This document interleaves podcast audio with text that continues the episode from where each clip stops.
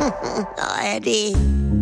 Frühstück bei Stefanie. Es ist ja, wie es ist. Und das sind ihre Gäste. Herr Ahlers, Ja, das tut dir nichts zu sagen. Udo Ja, das kann's haben. und Opa Gerke. Steffi, machst mir Mettbrötchen? Nee, muss ich erst schmieren.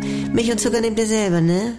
Was gibt's Neues? Sag mal, Steffi, sind die übers Wochenende Krallen gewachsen oder was? Du? Ja, einmalig, ne? Meine Schwester hat mich zum Geburtstag zu einem Frauenverwöhntag eingeladen.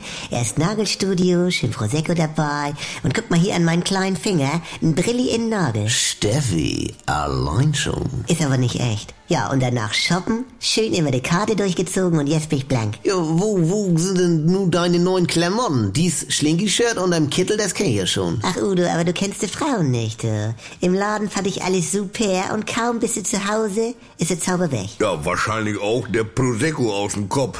Ja, ja.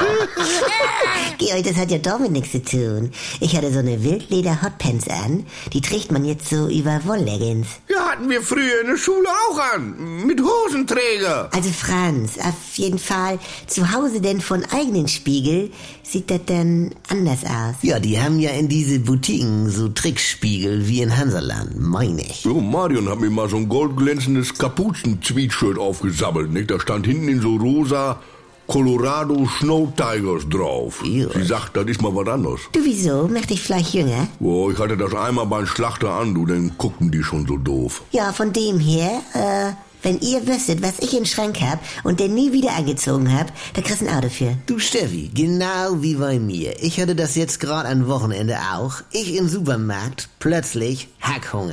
Ich an der Fleischtheke, komm, pack mal drei Pfund Mischhack ein. Ja, was hat das denn nun mit Steffis Klamotten zu tun? Ja, nu warte, denn zu Hause sag ich zu meiner Mutter, mach mal Frikadellen. Ja. Und dann dachte ich, bis sie fertig ist, nimm's noch schnell einen Leberwursttust. Mhm. Ja, aber da blieb das denn wieder nicht bei. Was hat das denn nun mit meinen Wildleder-Hotpants zu tun? Weil meine Frikadellen jetzt auch noch unbenutzt im Kühlschrank liegen, wie deine Hose. Ah ja. Schöner Vergleich, Udo. Ne? Dann haben wir's ja. Also. Was brauchst du noch, Franz? Ja, hier, äh, berühmter Mediziner mit acht Buchstaben. Chefarzt? Jawohl.